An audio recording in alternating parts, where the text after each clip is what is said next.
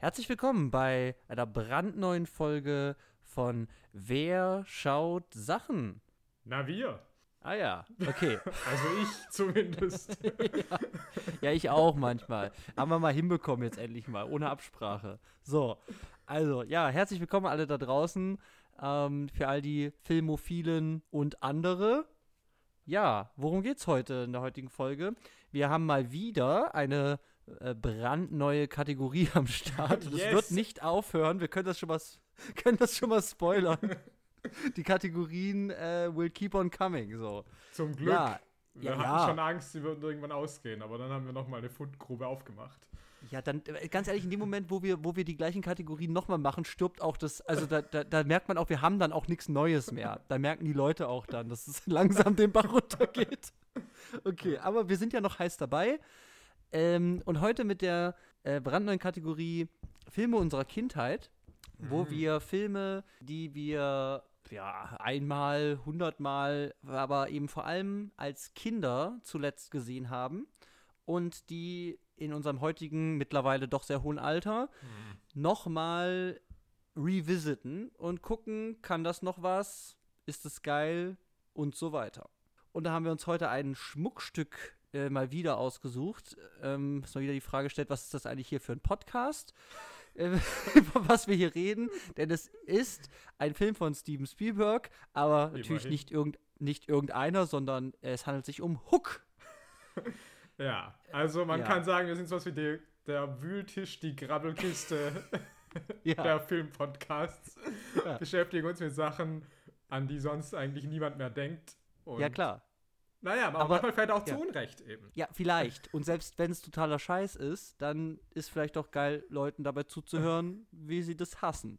Und keine Ahnung, mal gucken. Ja. Auf jeden Fall heute Hook. Hm. Ja, einer der vergesseneren Steven Spielbergs ist ein Film aus dem Jahre 1991. Wie gesagt, Steven Spielberg auf dem Regiestuhl. Mhm. Hier nicht mit seinem wahrscheinlich häufigsten Kooperationskameramann Janusz Kaminski, sondern mit Dean Kande, den man sich mal angucken kann, äh, weil er nämlich alle Familienfilme äh, seit äh, den 80ern gemacht hat, die man mal gesehen hat.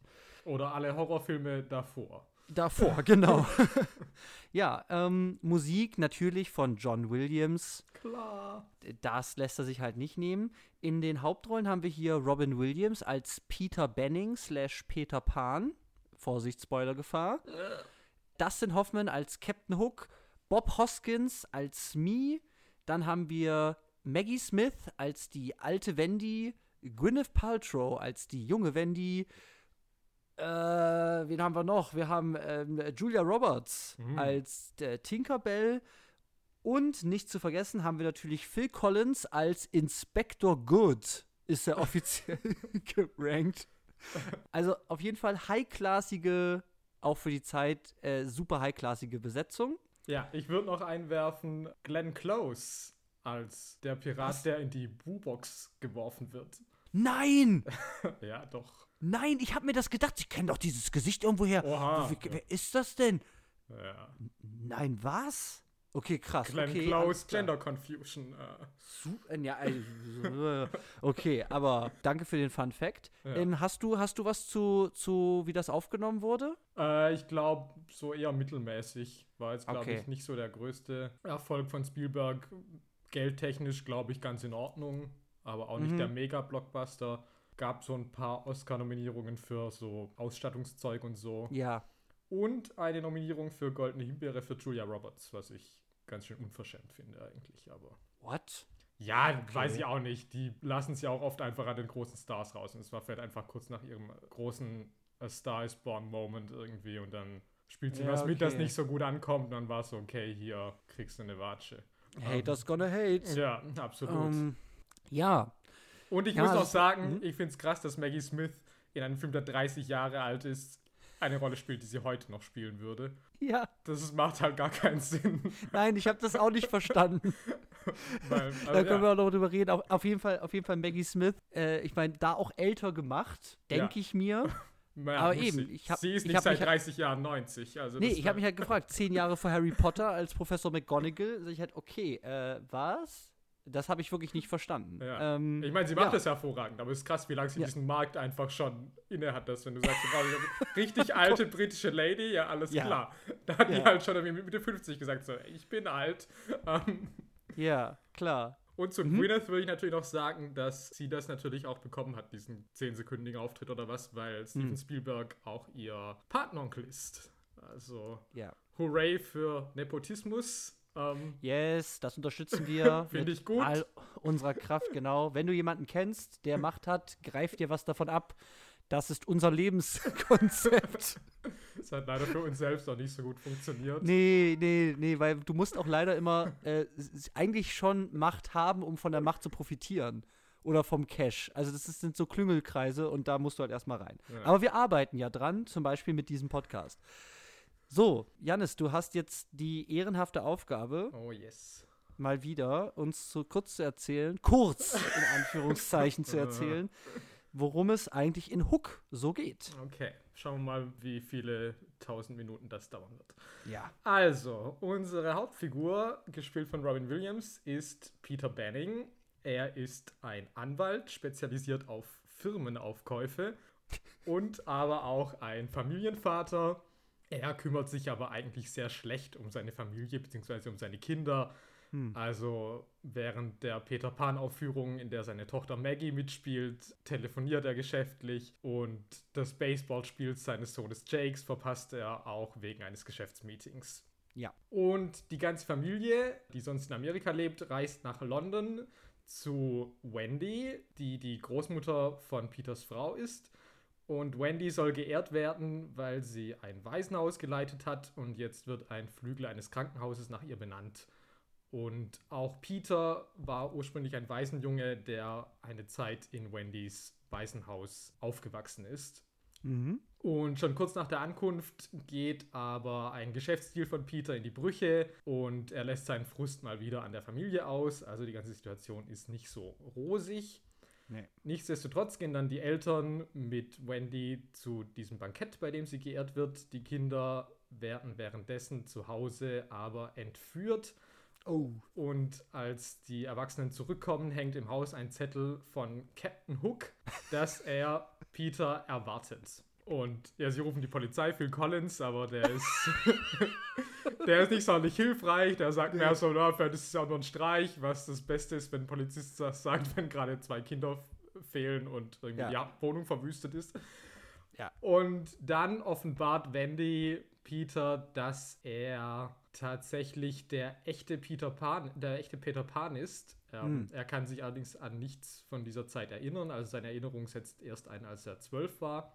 Hm. Und sie macht ihm klar, dass er nach Nimmerland zurückkehren muss, um seine Kinder zurückzuholen und um gegen Captain Hook zu kämpfen. Ja. So, Peter kann das alles erstmal gar nicht glauben und leert sich erstmal eine ordentliche Ladung Whisky rein Yes. und wird dann aber in der Nacht von der Elfe Tinkerbell aufgesucht. Ja. Und die bestätigt nochmal, was Wendy ihm schon gesagt hat, aber nichtsdestotrotz glaubt er das immer noch nicht, wird dann aber von der Elfe sozusagen entführt und ins Nimmerland gebracht. Dort trifft er dann auch auf Captain Hook und konfrontiert ihn. Und Hook wiederum ist entsetzt, dass dieser wenig beeindruckende Erwachsene sein jugendlicher Erzfeind Peter Pan sein soll. Ja. Und dass sein großer Krieg und sein spektakulärer Kampf, auf den er so hingeeifert hat, ähm, jetzt möglicherweise ins Wasser fällt. Hm. Er fordert Peter auf, dass er fliegen soll, um seine Kinder zu retten, aber muss dann eben auch feststellen, dass Peter gar nicht fliegen kann. Oder nicht Ja. mehr zumindest. Mhm. Und deswegen ist Hook maßlos enttäuscht und will den ganzen Krieg absagen, aber wird dann von Tinkerbell überredet, dass sie nur drei Tage braucht, um Peter wieder kampfbereit zu machen und Mhm. dann der große, die große Schlacht stattfinden kann, worauf Mhm. Hook dann auch eingeht. Tinkerbell bringt Peter zu den Lost Boys. Das ist eine Gruppe von Waisenkindern, die gegen die Piraten kämpfen und deren früherer Anführer eben Peter Pan war. Ihr jetziger Anführer ist ein Junge namens Rufio.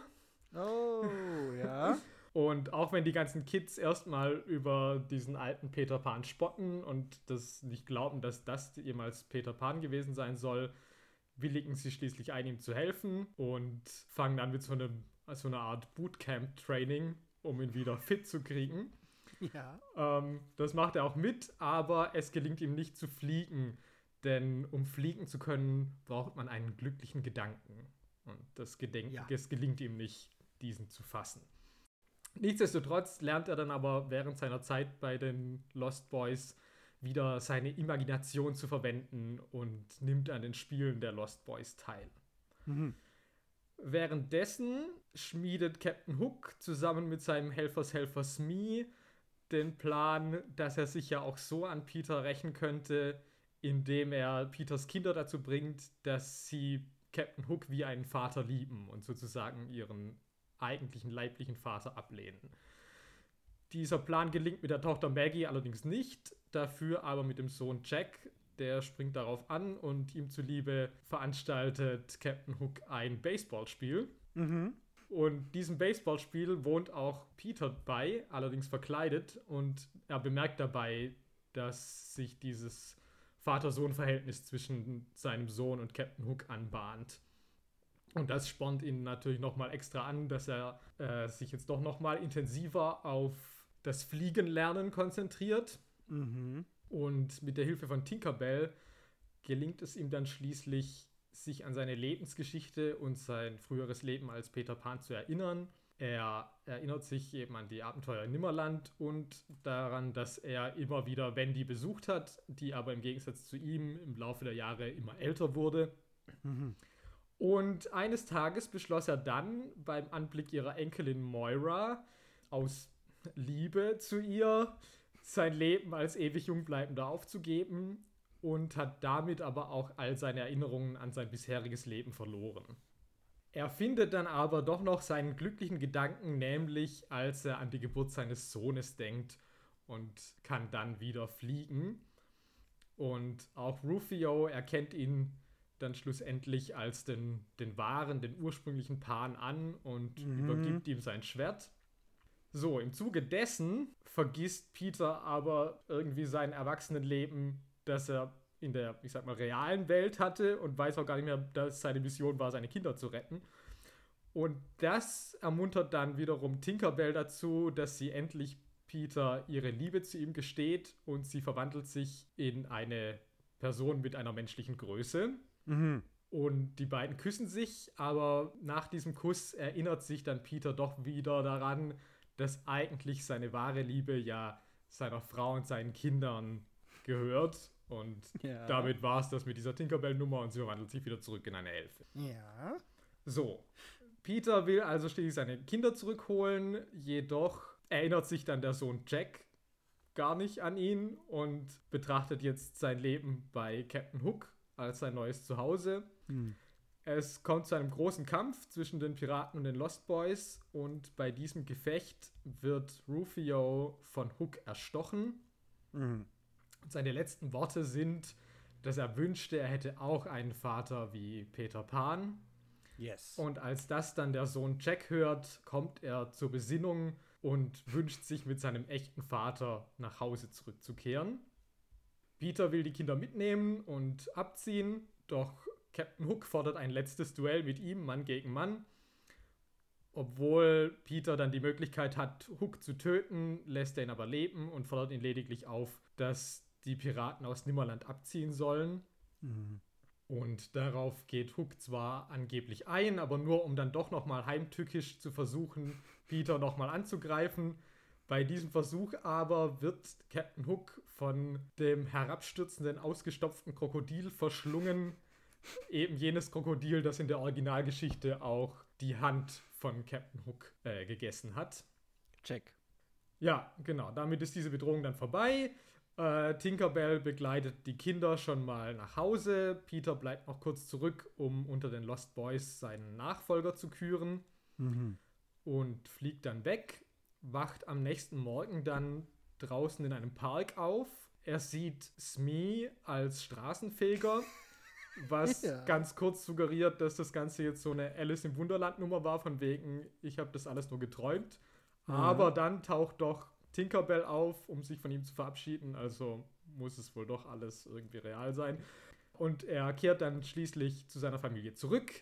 er wirft das Geschäftshandy demonstrativ aus dem Fenster und Ja. er sagt, dass seine Abenteuer nicht hinter ihm liegen, sondern dass das Leben noch ein ganz großes Abenteuer wird, was natürlich suggeriert, dass er auch in Zukunft jetzt mehr Zeit mit seiner Familie verbringen wird und auch seine wiedergewonnene kindliche Ader weiter bewahren wird. Happy End. Ja, super Happy End. Vielen Dank Ja, gerne. für die äh, detaillierte Zusammenfassung dieses vielleicht auch doch sehr konfusen Plots, wenn man das mal en Detail mal betrachtet. Ja, absolut, ja. Ja, ich glaube, heute wäre als Einstieg, wäre, glaube ich, ganz gut, wenn wir jetzt erstmal, weil die Frage ist, ich tue mich schwer, wirklich so über Kindheitserfahrungen damit zu reden, weil ich es wirklich nicht mehr weiß. Also es hat bei mir beim Gucken so ein bisschen ein paar Sachen angetriggert. Ich dachte so, ach, das habe ich doch schon mal gesehen oder das kannte ich dann auch wieder. Aber ich hatte schon stärkere Wiedererkennungsmomente mit Filmen, die ich in meiner Kindheit gesehen habe und dann nochmal als Erwachsener wieder gucke, Mhm. als jetzt hier.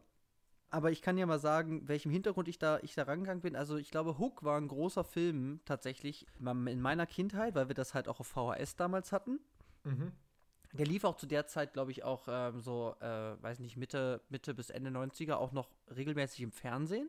Ja. Und tatsächlich eben war das auf jeden Fall ein Film, den ich sehr, sehr oft gesehen habe, weil auf VHS verfügbar und in meiner Kindheit ist er auf jeden Fall oft gesehen. Und Fun Fact tatsächlich, ich habe jetzt seinen Namen vergessen, auf jeden Fall der, der ähm, etwas übergewichtige Junge von den Lost Boys, der dann auch sein Mhm. Nachfolger wird, den hatte ich als Actionfigur. Uh. Und den konnte man tatsächlich auch so zusammenklappen, dass man den rollen konnte. Ja, okay.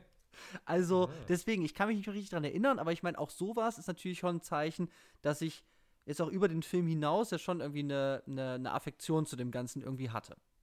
Ja, okay. Bei mir sieht es so aus, also ich schätze, ich habe das wahrscheinlich einmal gesehen, ich glaube nicht mehrmals. Wahrscheinlich auch so in den Jahren so, weiß nicht, 96, 97, sowas. Ähm, also als das halt im Free TV mal lief und ich konnte mich aber eigentlich konkret an nur eine Szene erinnern, nämlich diese Essensschlacht, weil ich glaube, Mhm. dass ich das als Kind schon irgendwie ähm, ganz peinlich fand. Ich glaube, das hat bei mir so alle Fremdscham-Glocken irgendwie läuten lassen. Also deswegen hat sich das bei mir, glaube ich, so eingebrannt. Ich weiß nicht. Als Kind? Ja, Eine Essenschlacht? ja. Okay. Also, Ja. ich meine, also es ist die einzige Szene, die ich wirklich konkret in Ja, Erinnerung okay. hatte. Und ich glaube, das war, weil sie mir negativ in Erinnerung geblieben ist. Also das okay. ja, Aber fandest du es immer noch so fremdschäbig? bisschen. Aber ich war ja auf, Okay. ich war auf Schlimmstes vorbereitet, deswegen ging es vielleicht. ähm, Ich glaube aber, ich fand es als Kind okay. Also ich glaube, ich habe es halt Mhm. geguckt, das hat mich jetzt nicht geärgert, das ging. Und Mhm. dann habe ich es aber halt auch wieder vergessen. Also es ist halt auch so, was man als Kind guckt man ja auch einfach viel, ohne das jetzt irgendwie hinterher groß jetzt nochmal Revue passieren zu lassen, irgendwie, wie das jetzt war. Das hat dann halt irgendwie unterhalten, ist dann bei der Stange gehalten Ja. und dann, ja, war es das auch. Ich weiß doch irgendwie, glaube ich, dass irgendwie so diesen Namen Dustin Hoffman, der das erstmal gehört hatte und aber gedacht habe, okay, dieses Gesicht würde ich jetzt halt auch nicht wiedererkennen unter Mhm. all dem Brimborium.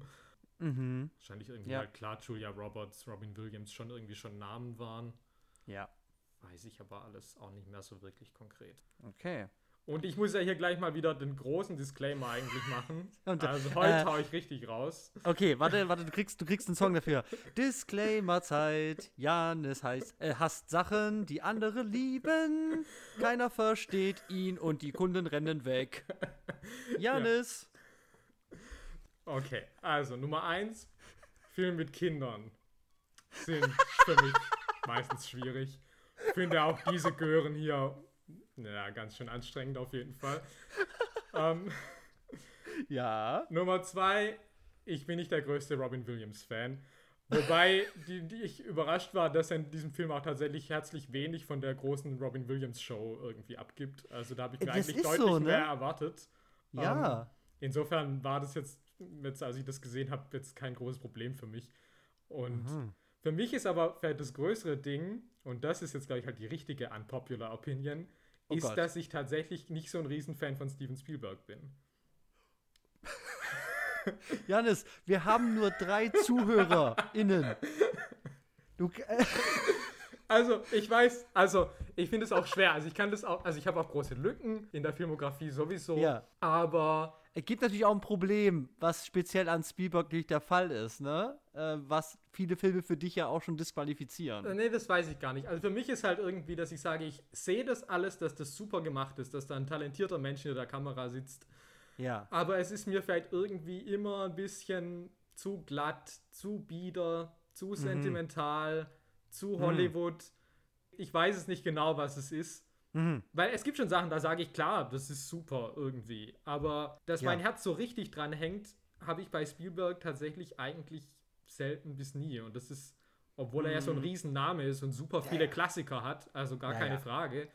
Und das sehe ich ja auch. Also ich meine, ich sehe auch Jurassic Park und sage, okay, klar, das ist super Entertainment, das ist super gemacht, dann kann ich eigentlich, ich kann dagegen jetzt nichts argumentieren. Aber wenn es um so Filmemacher geht, die mich wirklich ansprechen und wo, die mich wirklich begeistern, da ist tatsächlich Spielberg halt nicht auf der Mhm. Liste.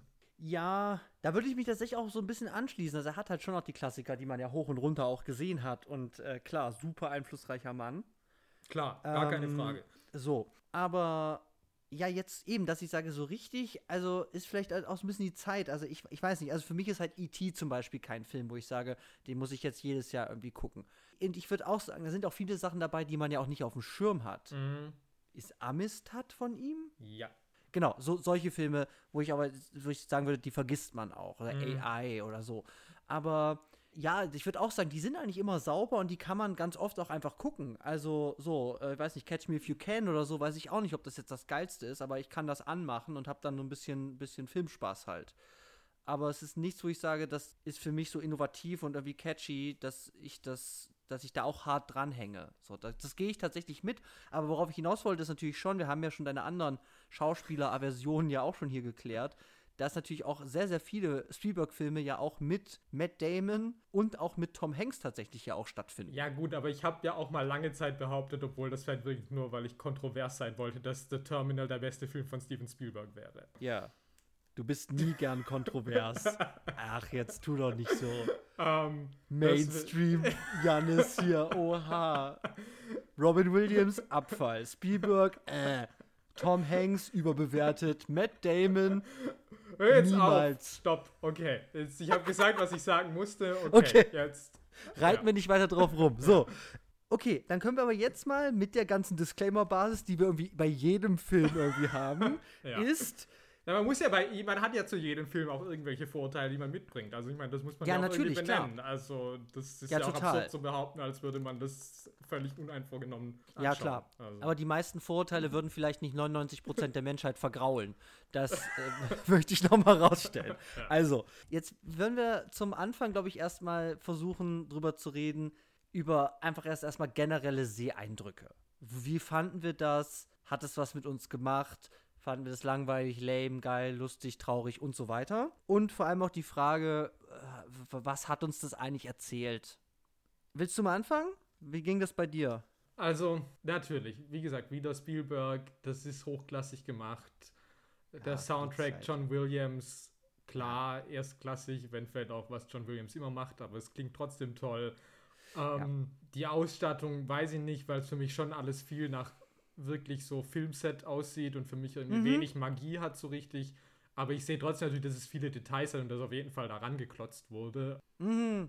Ja, geht so. Aber also für mich hat es irgendwie keinen richtigen Drive. Also für mich, also es ist Mhm. auch was, äh, mein, eins meiner klassischen Kritikpunkte ist es, wenn Filme halt zu lang sind und dieser Film hat für mich auch mal wieder keine Berechtigung, dass der irgendwie zwei Stunden 20 Minuten geht. Ja. Und gerade den Anfang fand ich halt wirklich so aus der Familienfilmhölle. Also, Ja. ich weiß ja nicht, inwiefern das dann in den 90ern dann nochmal sich irgendwie verstärkt hat. Also das ist ja immer die Frage, ist es später zum Klischee geworden oder war das da schon Klischee? Aber so dieses der Anwaltsvater, der nicht zu meinem Baseballspiel kommt, also das ist halt irgendwie so, weil es dann so viele so Familienkomödien gab. Ich denke so, also sich der Dummschwätzer, versprochen ist versprochen, irgendwie so Mhm. immer dieses, mein Vater hat nie Zeit für mich und Ja. Ja, also mich hat Fall- das ja. halt so gar nicht gekriegt und fand das dann halt auch irgendwie, dass Mhm. Robin Williams da halt auch diese Figur am Anfang halt so unsympathisch halt auch ist. Mhm. Also wo das halt auch irgendwie in jeder Szene irgendwie nur dazu da ist, um nochmal zu sagen, okay, er achtet auf niemanden, er kann sich keine Namen merken. Er ist nur am Telefon. Also wo ich dann auch dachte, okay, ich habe es jetzt verstanden. Ich brauche jetzt irgendwie auch nicht irgendwie zehn Szenen, die mir das nochmal irgendwie nochmal deutlich machen. Okay, ja, er ist irgendwie der schlechteste Vater der Welt. Okay, ja. Mhm. Und ja, dann nimmt es schon natürlich irgendwie ein bisschen auf Fahrt auf, aber der Plot ist halt auch irgendwie halt komisch, weil, also ich verstehe schon dieses, okay, ich muss mein inneres Kind wieder entdecken, aber andererseits ist halt dieser Entführungsplot ist halt so low. Also, weil halt Captain Hook halt vielleicht auch so harmlos ist.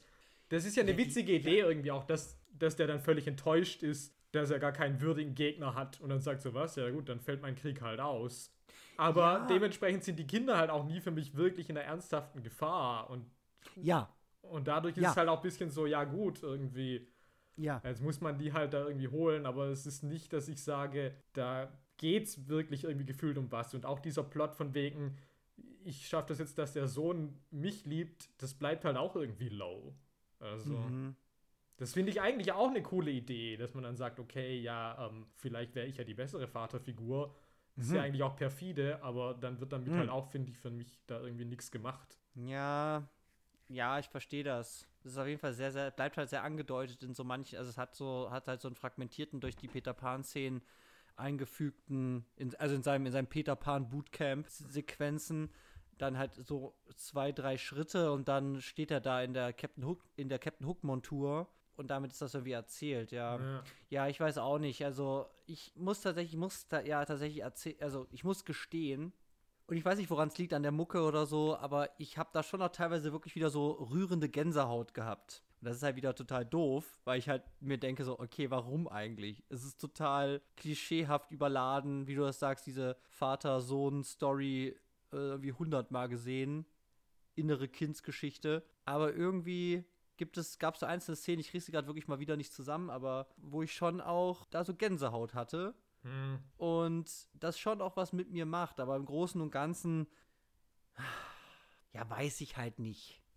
Also, also ich, also ich muss es jetzt nicht nochmal gucken, das ist halt das Ding. Also ich habe es jetzt für einen Podcast geguckt, war auch spannend, tatsächlich das auch nochmal zu sehen, weil es echt auch schon so lange her war, aber Mhm. das ist jetzt kein Film, wo ich sage, den mache ich mir jetzt an, weil ja, geile Nummer. Und ich meine, was du gerade gesagt hast, dieses Bedrohungsszenario ist ja auch so geil, weil wie geht das denn los? Du stehst als Peter Pan, Erzfeind von Captain Hook da, auf diesem Boot unter den Piraten und die haben so fünf Minuten einfach ein bisschen Talk und hier hol doch mal deine Kinder. Und es ist also, okay, was? Also so, so steht ihr euch jetzt gegenüber? Also so geht es irgendwie los? Ja. äh, da ist halt auch keine Bedrohung irgendwie drin. Ich sage, okay, wenn Peter Pan da auf diesem Boot ist, ja, dann talkt man halt erstmal. Also, das verstehe ich dann dahingehend halt dann nicht in so eine Richtung von, okay, da ist wirklich irgendwie Captain Hook ist eine gefährliche Person, weil halt auch dieses ganze, ja, ich will meinen großen Krieg und Kampf eben da ja auch nicht ganz klar ist, was heißt es denn eigentlich? Ja. Und das macht ja auch Sinn, weil es ja wahrscheinlich, darauf kommen wir auf jeden Fall noch zu sprechen, ein Film für Kinder ist. Inwiefern das true oder nicht true ist, das finden wir noch raus. Ja, Aber- aber ja. ich meine, das muss ja jetzt nicht übergruselig oder was auch immer sein, aber Ja, trotz allem kann es ja spannend sein. ja, Also Ja, ein Bösewicht kann ja trotzdem bedrohlich sein, auch in einem Kinderfilm. ja. Mhm. Ja, weil es ist halt wirklich nicht klar, was mit den Kindern passiert. Also auch bis dahin, wir haben deine Kinder. Ja. Und jetzt? Okay. Drei Tage, ciao. Ja, Ja, auch das, auch ja. diese Drei-Tage-Nummer ist ja so, wo ich halt sage, okay, dann ist ja jegliche Dringlichkeit ist irgendwie auch schon mal so, ja, nee, verschoben, okay, ja, in drei Tagen, also chill mal. Ja. Also, ja, bis dann, ciao. Ja, ich, ich muss aber ganz kurz sagen, also das, ich, ich weiß nicht, ob ich es unterkriege, mir ist es gerade noch aufgefallen. Ich stelle es jetzt mal ganz kurz vorab. Es ist eine Fatum-Konsequenzfrage. Mhm. Ist Tinkerbell schuld an Rufios Tod? Weil es ist ja, nachdem die da, nachdem Peter Pan Nimmerland auf dem Boot da auftaucht und so, ganz am Anfang und dann eben es nicht schafft, weil er nicht fliegen kann, seine Kinder ähm, da zu retten, Ja. ist ja eigentlich, okay, Peter Pan über Bord, Kinder auch, Captain Hook gibt den Tötungsbefehl. So. Und dann kommt aber Tinkerbell und sagt, und der, und der ihm, er bläst ja auch den Krieg ab. Ja. Und dann sagt Tinkerbell, nee, komm, gib mir drei Tage, dann kannst du deinen Krieg haben. Und bei diesem Krieg, also ich meine, klar, es geht auf zur Rettung von Peter Pan und seinen Kindern. ja. Aber tatsächlich hat diese Entscheidung oder äh, dieser Deal, den sie dann machen, äh, ja tatsächlich dann Konsequenzen, die dann ja auch in dem Kriegs, in diesem Kriegskonflikt dann, Endkampf enden, bei dem Rufio dann stirbt.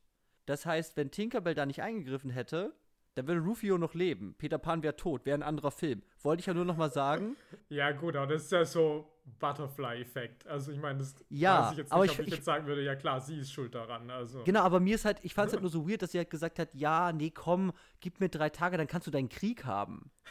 Ja, also so, also so, dass sie sagt, gut, so, aber ich meine, ich weiß nicht, ich meine, ist Tinkerbell im Original Peter Pan nicht auch so ein bisschen hinterhältig oder so? Also ist die nicht auch so ein bisschen Naja, gar nicht so rein und unschuldig? ich glaube in dem Disney, ja, ich glaube in dem Disney-Film ist sie, ist sie hinterhältig dahingehend, dass sie, glaube ich, sehr eifersüchtig ist. Mhm. Sie, ist- sie, sie ist, glaube ich, eifersüchtig auf Wendy, in dem Disney-Film zumindest, und deswegen verrät sie die dann auch tatsächlich. Ich glaube auch an Hook. Mhm, ja, und bereut sowas. das dann aber auch hinten raus. Aber das macht sie auf jeden Fall. Das ist, glaube ich, so eine Eifersuchtsgeschichte, die sie da mit ihr erzählen. Ja, okay. Ähm, Also ich ja. fand es auf jeden Fall auch komisch, dass sie sagt so, ja klar, dann kann der Krieg passieren. Also, aber ja, keine Ahnung. Also was auch Ja. immer. Okay, das waren jetzt mal so generelle Eindrücke. Funktioniert das, funktioniert das nicht? Also, ja, ich brauch's halt nicht. Hat einzelne Momente, wo ich jetzt schon sage, ist das dumm. Aber ich meine, wenn irgendwie Toodles da, der seine Murmeln verloren hat, seine Murmeln zurückkriegt, am Ende da wieder rumfliegt, ist halt super blöd, aber berührt mich halt schon. Ich So. kann das, also ich meine, mir läuft ja eher irgendwie kalte Nacken runter, aber ähm, ich kann das schon verstehen, weil wie Ja, er ja, macht ja. das ja schon gut. Also ich verstehe, dass das natürlich effektive Inszenierungspraktiken sind, die schon, also und die, die ja auch halt nicht so doof ist ja sind. okay. Also nein, Ja. also es ist jetzt auch nicht, dass ich sage, ähm, also ja, gab es Szenen, wo ich gelacht habe, ja, mein Jack, mein Jack. Ähm, als er da beim Baseballspiel da Captain Hook äh, überhört, Oh wie Gott, er das das ist sagt. doof. Also, ja, da sind schon Momente, wo ich natürlich mit den Augen heftig gerollt habe, aber Ja. es so war recht. jetzt auch, was die völlige Tränendrüse oder so angeht, war das jetzt schon auch okay. Also da habe ich jetzt, da hätte ich mir jetzt auch Schlimmeres irgendwie aus der Schmalzkiste irgendwie vorstellen können. Mhm. Ja. Ich will auch nochmal sagen, ich finde es mit den Plots auch irgendwie komisch, dass auch dieses, dass der Vater praktisch in den Augen von den Kindern irgendwie wieder besser dastehen muss. Dass es für Mhm. mich auch so komisch ist, dieser Plot, weil es eigentlich nur funktioniert, dadurch, dass es halt so ist, okay, er ist jetzt halt Peter Pan. Also das ist, Mhm. und ich meine, und er kann jetzt halt auch fliegen und ist irgendwie ein Held. Aber Ja. es ist eigentlich auch nicht, dass irgendwie im Zwischenspiel mit den Kindern eigentlich irgendwas passiert, wo sich das Verhältnis ändert. Also was ich wirklich sehe. Mhm. Also dafür, dass das ja eigentlich auch der große Plot ist des Films, von wegen, okay, der Vater ist entfremdet von den Kindern und das muss, diese Beziehung muss jetzt irgendwie gerettet werden, Mhm. habe ich das Gefühl, erzählt es mir darüber eigentlich auch nicht so viel. Also hauptsächlich ist es halt so, ja gut, wenn dein Vater halt Peter Pan ist, was halt eh irgendwie eine bekannte Figur ist, dann ist halt cool, klar. Aber Ja, ich, ich muss ja auch noch mal sagen, also sein Verhältnis zur Tochter und andersrum scheint diesen Film ja irgendwie nicht so viel zu interessieren. nee, das ist auch ganz komisch. Also, ja. Es geht halt wirklich um diesen Sohn ja. Und ich meine, er rettet die Tochter natürlich auch, er lässt sie dann nicht zurück, das ist mir egal. Aber ähm, der Fokus scheint tatsächlich auf diesem Vater-Sohn-Verhältnis und dann, wenn die kleine Maggie sich halt äußert, halt auch auf ihr Verhältnis zu ihrer Mutter. Ja. So, also ich, ich will, das, will das nicht kritisieren oder so, aber es muss man gleich einfach festhalten, dass hier wirklich so an diesen Geschlechtern getrennte äh, Sympathieverhältnisse auf jeden Fall herrschen. Und dann, wenn es eben um Peter Pan und um die Rettung seiner Kinder geht, es halt vor allem um die Rettung seines Sohnes geht, was sie natürlich auch dadurch schaffen, dass er natürlich auch den, den, den Gehirnwäsche-Plot ja natürlich auch hat. Ja, aber es ist schon so, also es ist ja auch ganz am Schluss noch so, dass es so ist, ja, Kinder, jetzt muss jeder einen glücklichen Gedanken haben. Und dann sagt die Tochter natürlich, ja, Genau. Mami. Und der Sohn sagt, mein Dad. Mein Dad, ja. ja. Also Ja, das, das wird schon ganz klar gesagt, wer da welche Hauptbezugsperson sein muss Ja. irgendwie. Ja. Ja. So, worüber man auf jeden Fall, also reden kann, ich weiß jetzt gar nicht, ob wir da so viel zu, zu, zu sagen haben, aber was man auf jeden Fall festhalten muss, ist, dass ja Hook auf jeden Fall sich in eine Art von Adaptionsgeschichte einreiht von einem literarischen, ehemals literarischen Stoff und dann eben besonders bekannt, es gibt glaube ich bestimmt auch andere Peter Pan-Filme, aber den Disney-Film Mhm. halt super bekannt und dann jetzt den hier, würde ich jetzt sagen. Ähm, aber auf jeden Fall reiht es sich ein in, also es benutzt auf jeden Fall Motive, die schon bekannt sind. Aber verändert diese natürlich und ist halt die Frage, was macht das oder was macht es dann, also zu was für einem Film macht das dann eigentlich? Weil du hast ja Peter Pan als Story ist da, aber du bist halt nicht Peter Pan die Story, sondern Peter Pan ist jetzt alt und Anwalt. So. Und der muss jetzt zurück nach Nimmerland, um seine Kinder zu retten. Und du hast halt diese ganzen, also du hast halt so komische Meta-Referenzen, wie zum Beispiel mit diesem Theaterstück am Anfang. Mhm. Also es ist in einer Welt, in der Peter Pan, die Geschichte und das Buch von John M. Barry existieren, weil das nämlich der Nachbar von Wendy war. Und die haben dem die Geschichten, wenn die mal wieder nach, nach, immer wieder nach Nimmerland geflogen sind, haben, hat der mitbekommen und hat dann deswegen diese Bücher geschrieben. Das heißt, es existiert in dieser Welt, aber Peter Pan existiert eben auch wirklich. Ja. So. Keine Ahnung, was das jetzt soll. Macht halt hier und da vielleicht, weiß nicht, ob es da wirklich Gags mitmacht oder so. Aber- Hm, Eigentlich weniger. Aber auf jeden Fall ist es keine 1 zu 1 irgendwie Adaption, sondern es, es nimmt eigentlich diesen Stoff und versetzt ihn in eine andere Situation, eine andere Zeit der Figuren und denkt ihn dann irgendwie weiter. Ja. Und ja, keine Ahnung. Ich glaube, es gibt, das ist schon, glaube ich, so ein. Ich, ich habe mich auch gefragt, welche Beispiele mir dann noch so einfallen. Also, wo man so bekannte Stoffe hat, die natürlich irgendwie umdenkt. Ja, okay, Rapunzel neu verföhnt. äh, ist jetzt auf jeden Fall, glaube ich, schon eine Technik, die jetzt nicht, nicht super outside the box ist. So. Nee, aber natürlich ist nochmal mit diesem Doppelten, also dass du zum einen hast, wir haben eine Figur und die ist jetzt älter geworden, wir erzählen irgendwie, was passiert 30 Jahre später und wir sagen aber auch, die Originalgeschichte existiert in diesem Universum nochmal. Ich könnte mir schon vorstellen, dass es das vielleicht nicht unbedingt Hm. nochmal gibt, weil das ist schon ein bisschen viel auf einmal vielleicht. Mhm. Ja, es hat auf jeden Fall irgendwie halt diese, diese, diese, diese, diese Metaebene dadurch irgendwie reingezogen. Ja, und denkt das halt dann weiter. So, ich Ja. glaube, mehr kann man dazu jetzt auch nicht sagen. Aber Also, vielleicht brauchen sie es halt auch, weil, wie ich ja gerade eben gesagt habe, ganz Mhm. viel ruht, beruht ja darauf, dass die Leute am Schluss sagen, was, ja, du bist der Peter Pan. Ähm, und dementsprechend müssen sie auch die Geschichte kennen. stimmt, weil ja. sonst können sie das nicht sagen. Ja, ja, okay. Ja gut, ich hätte auch sagen können, ah, du bist mein Vater, der fliegen kann. Das reicht ja auch Ja, schon, dass ja, du klar, kein aber- Vorbild dazu hast. so, fände ich auch cool. So. ja, aber stattdessen sagen sie halt, nein, du bist Peter Pan. Und das wäre auch wiederum aber was auch wieder für mich das schwierig macht, dass irgendwie auch diese beiden Seiten von Peter Banning oder Peter Pan irgendwie auch wirklich irgendwie so vom, vom Saulus zum Paulus sind. Also irgendwie, die haben gefühlt halt auch nichts miteinander zu tun. Mhm. Also es gibt Ja. entweder den Workaholic-Vater, der überhaupt keinen Spaß versteht, oder Ja. es gibt dann halt den fliegenden, witzereißenden, äh, mit dem Hund im Schnee spielenden, die Regenrinne hochkletternden Peter Pan. Es geht halt auch wirklich schnell, ne? Also ich meine, er ist halt dieser Spießer und dann ist er im Peter Pan Bootcamp und dann ist halt diese Essensschlacht. Ja. Und ich meine, er hat ja da auch vor, er hat, es ist vorher mit den Beleidigungen. Und dann hat er seine Fantasie wieder und dann ist das Kind in ihm ja schon wieder da. Also es ist ja nicht mal irgendwie ein gradueller Prozess, sondern es ist einfach direkt ja, Spießer und dann nicht mehr. ja. So, ist dann halt so. Keine Ahnung. Ist, ja. Also, ich kann mich dazu auch gar nicht äußern, weil halt wirklich dieser Film mich jetzt nicht so interessiert. Also, ja, das existiert jetzt halt. Und also ich kann da gar keine persönliche, ich sage so, oh wow, diese geile, geile Adaptionsgeschehen und geile, so, es ist, es Ja, ist es da, aber. Es macht damit halt einfach auch einfach zu wenig. Ja. Also, also es ist interessant, aber Ja. es ist halt aber ich glaube, es ist auch nicht so deep, Nee. äh, dass man da mies einsteigen kann. Aber man kann es auf jeden Fall als eine, als, also diese Adaptionstechnik mal festhalten, als was, was vielleicht wirklich nicht so alltäglich irgendwie ist. Hm, ja. ähm, diese bekannten Stoffe weiterzuführen in der Welt, in der diese Stoffe auch tatsächlich existieren. Ja. ja. Äh, ähm, hast du noch was auf deiner Liste? Nächster Punkt, wie wir rankommen? Naja, also ich würde jetzt mal gerne, nachdem wir schon über Peter Pan schon relativ viel verloren haben, würde ich gerne mal über die Titelfigur reden, yes.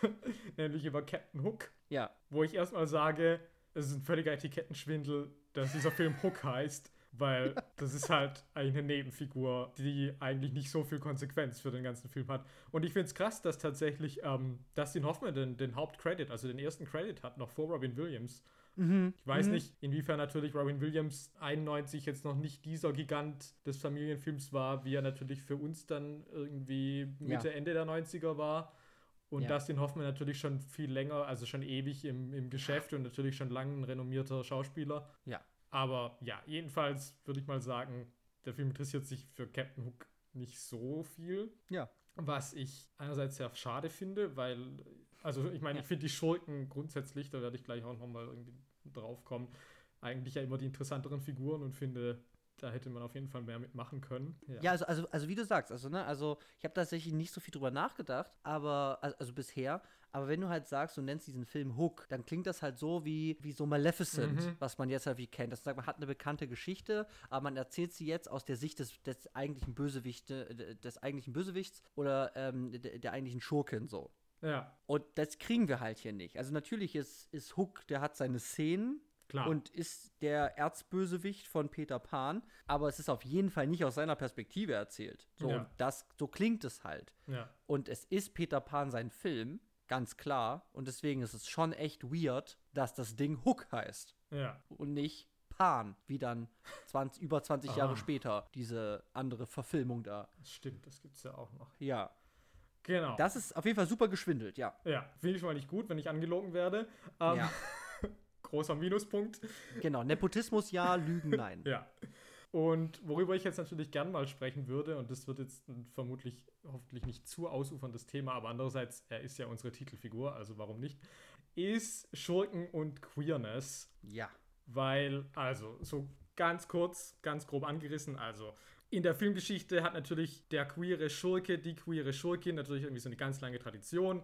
Das hängt natürlich auch viel damit zusammen mit der amerikanischen Zensur, dass du Homosexualität natürlich schon mal gar nicht darstellen durftest und vor allem, wenn dann auch nicht positiv. Mhm. Das wäre halt schon doppelt verboten. Und dementsprechend gibt es in vielen, also auch ganz normalen Erwachsenenfilmen, das so oft, dass die Schurken irgendwie kodiert sind mit Hinweisen, die irgendwie stereotyp sind, dass die irgendwie eine nicht heteronormative Sexualität haben können. Ja. Und wo man das halt besonders klar sieht, ist, wenn man sich die Geschichte des Disney-Films anschaut, in der man wirklich so fast in jedem der klassischen Disney-Schurken irgendwie da so Aspekte finden kann. Und zwar bis Robin Hood. ja, und zwar bis in die 90er. Also selbst bei Sachen wie König der Löwen oder Pocahontas kann man das auf jeden Fall irgendwie noch sehen. Ähm, und ich gehe auf Disney ein, weil natürlich dieser Captain Hook, den wir hier bei Spielberg sehen, rein visuell sehr angelehnt ist an das Cartoon-Vorbild aus dem Disney-Film. Ja. Ich weiß nicht, wie viel da schon in der Buchvorlage irgendwie vorgegeben ist, Mhm. aber also Dustin Hoffmans Outfits sehen halt wirklich ungefähr eins zu eins aus, wie wenn man halt versucht hätte, diese Cartoon-Sachen nachzumachen. Und natürlich findet sich diese Idee der Queerness schon auch in diesem Disney-Film. Und ich würde aber sagen, auch wieder eh jetzt in diesem Film bei Spielberg gibt es da auf jeden Fall Aspekte, die zumindest nicht in ein stereotypes Männerbild reinpassen. Also Ja. Da fängt schon an mit seinen ganzen Outfits. Also, das ist halt sehr extravagant. Er hat diese lange gelockte Perücke, also mit langen Haaren. Da ist eine Schleife im Haar drin. Er hat einen Hut, der ausladend gefedert ist. Er hat diesen sehr prächtigen Schnauzbart, der sehr wohl gepflegt ist. Viele Rüschen an der Kleidung. Eine ganze Sammlung an Ohrringen. Er hat eine große Schuhsammlung. Es sind aber alles immer die gleichen Schuhe. Die sind alle schwarz mit so einer großen roten Schleife vorne dran. Mhm. Dann ist er sehr theatral und melodramatisch. Ähm, Mhm. Er ist sehr eitel. Also, das ist, also irgendwie, er hat ja irgendwie auch so lauter so, wie man heute sagen würde, Schminkspiegel, irgendwie in verschiedenen Größen, Ja. irgendwie an seinem, in seinem Boudoir oder was auch immer. Mhm. Ähm, und ohne seine Perücke, wenn man seine, tatsächlich sein schütteres Haar sieht, fühlt er sich ja praktisch seiner Würde beraubt. Stimmt. Er besteht darauf, dass die Stufen mit rotem Teppich ausgelegt sind. Er trinkt gern Shampoos. Ähm, Ah. und ja, Bubbles, ja. ja. und auch in dieser Beziehung zu Smee stecken Ja. natürlich auch auf jeden Fall so homosexuelle Untertöne. Also ich habe da jetzt auch ein Interview gefunden, wo Dustin Hoffman sagt, sie hätten das dann während dem Dreh bemerkt und er und Hoskins spielen das auch so. Und er meinte, sie wären dann zu Spielberg gegangen und der meinte so, was, du bist doch ein Kinderfilm. Wobei ich sage, naja, also sorry, es in der Inszenierung ist schon so viel drin, das kann mir, also weiß ich nicht. Ja. Mhm. Aber jedenfalls genau, also auch in dieser Beziehung ist ja so Case Mies so eine Stütze für ihn, der ihn aufmuntern muss, der ihm dann auch mal ein Küsschen auf die Wange gibt. Also da steckt auf Stimmt. jeden Fall viel Zärtlichkeit irgendwie. Ich meine, die sind natürlich auch in einem Abhängigkeitsverhältnis mit allem, aber da ist trotzdem auf jeden Fall auch was, was man sehen kann, was da irgendwie. Also ein Subtext ist da auf jeden Fall vorhanden. Ja. Und jetzt ist es natürlich nicht, also ich meine, ich gehe jetzt nicht so weit und sage irgendwie, das hat jetzt irgendwie ein homophobes Narrativ und erzählt dir was über, keine Ahnung, irgendwie homosexuelle Männer versuchen, äh, Hetero-Männern ihre leiblichen Kinder auszuspannen oder, oder irgend sowas. Und es ist ja auch so, dass für mich, also Robin Williams ist ja jetzt auch nicht irgendwie jemand, der jetzt irgend so ein hypermaskulines Rollenbild ja. irgendwie abgibt. Ja. Also insofern, ich verurteile das jetzt nicht so. Also ich muss da vielleicht auch noch dazu sagen, ich weiß natürlich, dass diese ganze Geschichte dieser queeren Schurken natürlich höchst problematisch ist.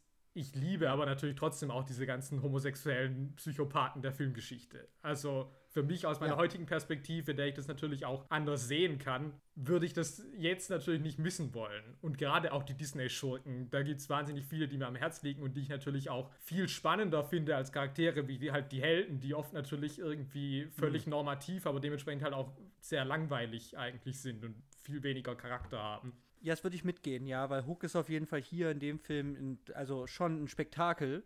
Ja. So. Und das gucke ich mir gerne an. So, so geht es mir nämlich auch wieder, dass ich sage, was auch immer es ist, ich gucke mir trotzdem viel lieber die Dustin Hoffman Show an, wie da diesen Rest dieses Films. Ja. Und ich weiß nicht, ob es mit einer Bösartigkeit, ich, wie gesagt, ich würde dem Film das auch nicht erstellen, dass, unterstellen, dass er das aus irgendeiner Form von Bösartigkeit macht, aber er reiht sich trotzdem natürlich irgendwie ein in dieses Narrativ. Also er reproduziert das auf jeden Fall, dass die Bösewichte immer irgendwie dargestellt werden, in denen man ihnen irgendwelche, in Anführungsstrichen, unmännlichen, femininen Attribute zugibt. Mhm. Ja. Ja. Das ist, ja. ist so mein Wort dazu. Ja, ich finde, es lässt sich total halten. Also, eben, also ich, das ist wirklich, das ist auch so ein schwieriges Thema, weil es eben nicht, also eben auch andere, an, andere Bösewichte, ich weiß nicht, Norman Bates äh, mhm. ist ja auch immer so ein gern genanntes, genanntes Beispiel das ist halt wirklich so schwierig, weil es so, weil es so subtil läuft. Also in Anführungszeichen subtil. Ja. Aber es ist halt nicht, dass es ein Film ist, wo jemand sagt, ähm, ähm, Homosexuelle über die Planke. So. Ja. Sondern dass das, oder eben das ganz klar wie äh, als solches kodiert ist, sondern es ist alles eher impliziter Natur und hat halt so eine Inszenierungstradition, so eine Geschichte, die halt aber gar nicht mehr explizit halt benannt ist. Und das macht es halt das ist ja auch immer schwierig, das irgendwie dann direkt zu spotten.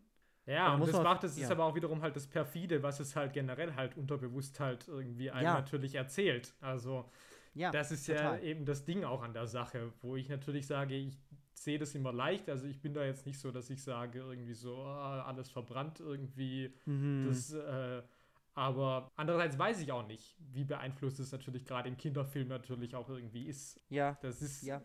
ist ein Thema, das jetzt zu groß ist, um das jetzt hier bei Hook irgendwie mhm. detailliert, glaube ich, durchzudiskutieren. Aber mhm. es ist mal mhm. wieder interessant, weil es natürlich auch ein Film ist, bei dem ich überhaupt gar nicht irgendwie, ich hatte das jetzt hier nicht auf dem Schirm. Also ich hätte damit jetzt nicht unbedingt ja. gerechnet. Und was dann ja. eben gezeigt hat, mal wieder, wie, wie lang sich das eben auch gehalten hat. Also ich meine, also in den 90ern, mhm. also ich meine, bestimmt auch lang auch darüber hinaus, findet man halt immer, immer wieder solche Beispiele. Also das ist einfach halt irgendwie spannend, das immer wieder mhm. zu sehen, wie sich das ja. halt festgesetzt hat. Ich gehe alles, was du gesagt hast, gehe ich mit. Also habe ich auch nichts einzuwenden. ähm, ja, ich würde sagen, wir kommen zum nächsten Thema und zwar unserem Lieblingsthema, was wir auch hier schon oft mhm. hatten und was auch hier wieder auf jeden Fall einer eine Erwähnung wert ist. Und äh, es ist das Thema Love, oh, love, love, love, love. So, ja, Love. Ja. Wir haben, wir haben ja schon gesagt, ne? Also diese, dieser Film erzählt viel über, ja, älter werden, Vater sein, sein inneres Kind entdecken und so weiter. Mhm. Work-Life-Balance, solche Dinge. Aber es erzählt ja schon auch eine ganze Menge über Love. mhm. Und die Frage ist, also nicht die Frage ist, sondern ich muss einfach sagen, es gibt einfach weirde Szenen, wo ich einfach wirklich nicht verstehe, was erzählt mir das. So, Punkt 1. Maggie Smith und Robin Williams, noch bevor Peter Pan weiß, dass er Peter Pan ist. Also es ist gerade, das heißt, seine Kinder sind entführt worden und wie du es vorhin in der Zusammenfassung gesagt hast, äh, Wendy, die alte Wendy, versucht ihm zu erklären, dass er der echte Peter Pan ist. Und da erzählt sie ihm das halt, sagt, ja, ich habe ja noch, ich habe ja noch gehofft, dass du bei meiner Hochzeit äh, da vorbeikommst und mich davon abhältst und, und dann kommen sie sich so näher, als ob sie sich gleich küssen ja. würden da war ja auch so, was passiert jetzt? Also ich meine, nichts hätte ich lieber gesehen ja. wie die ja. große Make-out-Session von Robin Williams und Dame Maggie Smith, aber... Ja, während ihre Enkelin ein paar Zimmer weiter, also seine Frau und ihre Enkelin ein paar Zimmer weiter sitzt. So. Intergenerational. Das habe ich ja schon gar nicht verstanden tatsächlich, weil ich wieder zu doof bin. Diese, hä? Aber wie geht das denn altersmäßig? Wie alt war die denn damals? Ja, ja klar, die, er altert halt nicht. Oh, Dummbatz. Aber ich habe halt auch diese Regeln von, wann vergisst man was und wann altert man nicht mehr, äh, halt erst auch ziemlich spät dann. Ja, so zumindest die Regeln von wann vergisst man was in diesem Film auch völlig willkürlich von Szene zu Szene ja. irgendwie. Also die Leute ja. haben auch ständig Amnesie. Und ja, ich habe es am Anfang auch nicht ganz gerafft, also weil ich halt auch die Peter Pan Story halt auch nicht so auf dem Schirm habe. Ähm, ja. Und ich dann auch mit dem Altersunterschied das nicht so ganz, weil sie ja da beide altern zu dieser Zeit. Also. Ja. Ja. ja, auf jeden Fall, also das ist das Erste, wo ich dachte so, ähm, okay.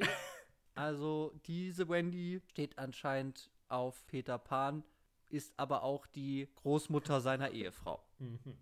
So, hast du noch was? Ja, also dann habe ich ein ganz kleines Ding, aber das finde ich auch wieder interessant für so einen Kinderfilm, Bitte. dass da irgendwann diese drei Meerjungfrauen kommen, die da irgendwie mit Robin Williams unter dem Meer rummachen, wo ich sage, ja. also das können die schon machen, ja, also wegen mir, aber in so diesem Familienfilm, der mir irgendwie sagt, das erzählt mir hier, wie der zum Vater des Jahrhunderts wird, finde ich es halt auch geil, dass er auf der Reise halt aber auch noch ein paar drei drei heiße Meerjungfrauen da ein bisschen abknutschen darf. Ja, und das, das bringt diesem Film halt auch überhaupt nichts weiter. Also es würde diesem Film halt auch nichts fehlen, wenn diese Meerjungfrauen ihn einfach retten würden. Punkt. Ja. ja, also es ist tatsächlich Schauwert der Beatmung. Ich habe das ja mal wieder mit einer Person gesehen, die dann wieder darauf hingewiesen hat, das aber schon auch, also auf die sexuelle Natur dieser, dieser Szene vielleicht, hingewiesen hat. Und ich gesagt habe, äh, ja, nee, muss halt beatmet werden. Die retten dem sein Leben. Also, aber du hast schon recht. Also Entschuldigung, also ich habe ich hab mich das auch dann irgendwann gefragt, aber also er grinst ja auch so und muss er von drei verschiedenen Frauen beatmet werden oder könnte das nicht auch eine einfach durchgängig zu Ende bringen? Ja, also. die könnten die noch einfach einfach direkt einfach an, an die Wasseroberfläche bringen, aber nein, sie setzen diese riesige, da habe ich halt wirklich gedacht, jetzt kommt eine verrückte Meerjungfrauen-Orgien-Szene. Also, es hätte sich auf jeden Fall angeboten, weil sie dann alle, alle drei mit ihm dann in diese riesige Muschel dann da einsteigen. Aber er wird dann nur hochgezogen damit, leider. Also, es ist auf jeden Fall schon sehr sexualisiert. Das kannst du mir ja. nicht anders erzählen. Ja. So, ich habe ja natürlich noch Tinkerbell mhm. steht auch auf Peter Pan das ist eben, wie du gesagt hast, er hat, er hat vergessen, dass er Kinder hat und eigentlich eine Familie hat. Das ist gerade da, wo er gelernt hat, wieder zu fliegen. Und sie verwandelt sich in eine in einen Menschen. Sie hat auch keine Flügel mehr. Sie ist dann, glaube ich, einfach ah, ein stimmt, Mensch. Ja. Mhm. Keine Elfe mehr. Ja. Und dann sagt sie eben, ja, wir haben doch so tolle Abenteuer erlebt und so. Und ähm, ja, sie stand halt irgendwie auch schon immer auf ihn. Und dann küsst sie ihn halt auch. Und ich meine, mit wie vielen verschiedenen Frauen will Peter Pan da eigentlich noch rummachen in diesem Film? Das muss man auch einfach mal sagen. Seine Frau ist nicht in Nimmerland, in der normalen Welt, aber alles, was in Nimmerland passiert, bleibt anscheinend in Nimmerland. So, also. Das scheint die Message zu sein. Und ich fand das halt auch so komisch, weil halt es einfach auch Julia Roberts ist. Also, ja. ich meine, keine Ahnung, wie sehr sie da schon die Königin der Romcom war, aber für mich ist sie halt die Königin der Romcom. Und wenn mhm. Julia Roberts jetzt halt sagt, ich verwandle mich in einen Menschen und ich liebe dich, dann sagst du halt nicht, äh, nee, ich habe eine Frau und Kinder, sondern sagst du halt so, ja, alles klar. Ähm, und es ist auch so eine Abzweigung, die halt irgendwie auch in, ins Nichts führt, weil das Einzige, wozu es da ist, ist, dass er dann wieder merkt, wen liebe ich am meisten? Ja, meine Familie. Aber dazu hätte es ja doch irgendwie diesen Plot doch nicht gebraucht.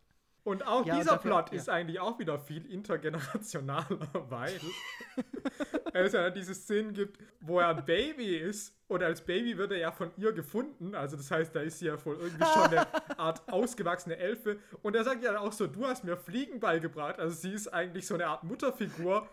Ja. Und ich meine, dass das bestimmt, also das hast du ja auch gesagt, bei dieser Eifersucht bei der Cartoonfigur, also dass das natürlich irgendwie subtextuell schon immer da ist, dass irgendwie Tinkerbell irgendwie auch Gefühle für Peter Pan hat. Mhm. Das finde ich ja auch irgendwie okay, meinetwegen. Aber dass sie es dann so explizit machen mit diesem Plot, der, wie gesagt, dann aber auch einfach wieder versandet. Also, ja, das, die sagen dann halt auch so: Achso, du liebst mich nicht? Okay, dann werde ich jetzt mal wieder eine Elfe und ciao. Also, wo ich halt sage, wozu brauchte man das denn jetzt? Also. Ja, da, das ist wirklich eine, das ist wirklich eine gute Frage. Wenn du sagst wirklich, du erzählst dann halt diese sich entwickelnde Love Story zwischen Tinkerbell und Peter Pan, okay, dann macht das für mich Sinn, dass sie sich dann, dann, okay, dann muss ich mich jetzt verwandeln in den Menschen und so. Also hast du diese Anpassungsthematiken und so. Aber ja, diese Szene ist einfach komplett random. da sagst du, ja, okay, was? Du weißt nicht mehr, ja, okay, hier, jetzt bin ich da. Und los geht's. Ah, nee, meine Familie. Okay, ja, dann doch nicht. Hä? Ja, habe ich nicht verstanden. Aber ja, das, also das ist wirklich weird, weil es wirklich dieses, hat einfach so, so diese kleineren Love-Stränge, die sich da reinziehen. Alle lieben Peter. Aber irgendwie geht's da gar nicht drum. Nee. Und ich verstehe das auch gar nicht. Also warum mussten die jetzt noch mal erzählen? Und ich meine, äh, äh, sorry, ich, ich habe noch einen letzten Punkt tatsächlich. Ja, der, ha- also der größte Der Punkt muss ja noch kommen. Also da Ja, schlägt halt ja. mit dem fast den Boden aus. Also das Ja. ist wieder Das ist mit. Moira, oder? Ja, klar. Okay. Dann darfst du es machen. Okay, also, Peter Pan lebt immer in Nimmerland, er kommt aber immer wieder, wenn die besuchen. Irgendwann merkt er, oh, sie ist alt geworden. Sie ist jetzt halt schon nicht mehr Gwyneth Paltrow, sondern Maggie Smith. Ja. Und sie sagt, ja, ich habe ja jetzt selber schon Kinder. Ich habe sogar, meine Kinder haben schon Kinder. Guck mal nämlich hier, in diesem Bett schläft meine 13-jährige Groß ähm, Enkelin Moira. Und dann sagt er so, oh, also du bist jetzt alt geworden, aber deine Enkelin, die liebe ich. In die habe ich mich ja verliebt, weil ich kenne sie ja schon seit drei Sekunden. Ja. Wie wär's denn? Ähm, hast du was dagegen, wenn ich die küsse, während, ich, während sie schläft? Ja, Nee, klar. Ist ja, easy. Ähm, Steht daneben. und sagt dann halt auch, okay, ich gebe mein bisheriges Leben auf, um mit diesem Mädchen zusammenzukommen, das ihn noch nie gesehen hat in ihrem Leben. Die schläft. Und das funktioniert aber natürlich auch. Also, weil sie sind ja 30 Jahre später offensichtlich mehr oder weniger glücklich verheiratet und haben Kinder. Ja. Also, es ist wieder so ein Plot. Und sagt, was ist denn das für eine Vorstellung von Liebe? Also, das kannst du doch nicht erzählen. Und wie rapey. Ja. Also wie rapey ist das Ja. schon wieder eigentlich? Ja, total. Also, wie gesagt, während die Großmutter daneben steht. Ja, die Mutter, die, die, die, hier, das ist meine Enkelin. Kann ich die küssen? Ja, okay, wenn du schon da bist. Soll ich die, willst du die nicht aufwecken? Nee, mach ich, ja, das ist auch okay. What the fuck, ey. Aber es ist halt True Love, weil Love is Love. Also ich weiß gar nicht, was ist das? Also, Ja, das ist halt dann wieder so, genau. Also, was mir dann halt wieder erzählt, ist natürlich, ja, am Schluss hat, scheint es ja geklappt zu haben. ja, ist halt vorherbestimmt. Also, wir sehen halt nicht, die wacht auf und sagt so, ey, sorry, Alter, wer bist du? Geht's noch? Sondern wir sehen, wir sehen das halt nicht, sondern das nächste, was wir dann sehen, ist, dass sie halt sein Kind gebärt. Ja, okay, also war wohl Ja. alles in Ordnung. Ja, aber halt auch für ihn halt auch. Also das ist auch wieder dieses Ding, ne? Diese ultra romantische Vorstellung. Ich sage, ich sehe die. Von der ist drei, die ist 13, ja? Und er sagt, okay, alles klar. Erstmal, ich lasse mein Leben hinter mir. Und, das ist ja auch wieder spannend, ich lasse meine Unsterblichkeit hinter mir.